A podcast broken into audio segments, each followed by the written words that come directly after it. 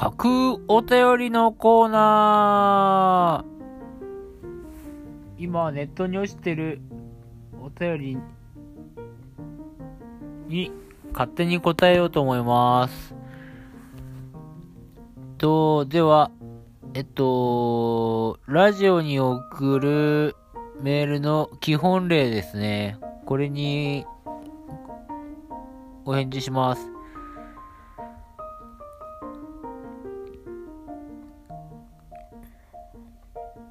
件名ワクワクテレビくんのライブについて。ラジオネームミラインさんからいただきました。ワクワクラジオさん。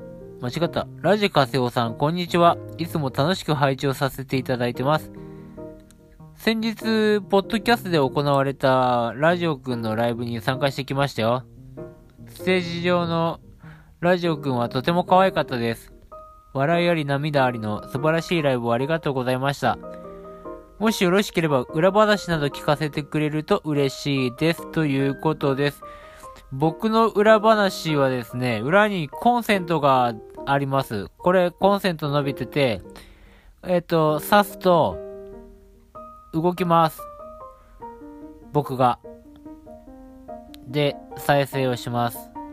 再生をして、えっと、楽しいライブの音がスピーカーから流れる仕様になってます。えっと、今日入ってるラジオのカセットテープの中身はベンチャーズ。どうぞ。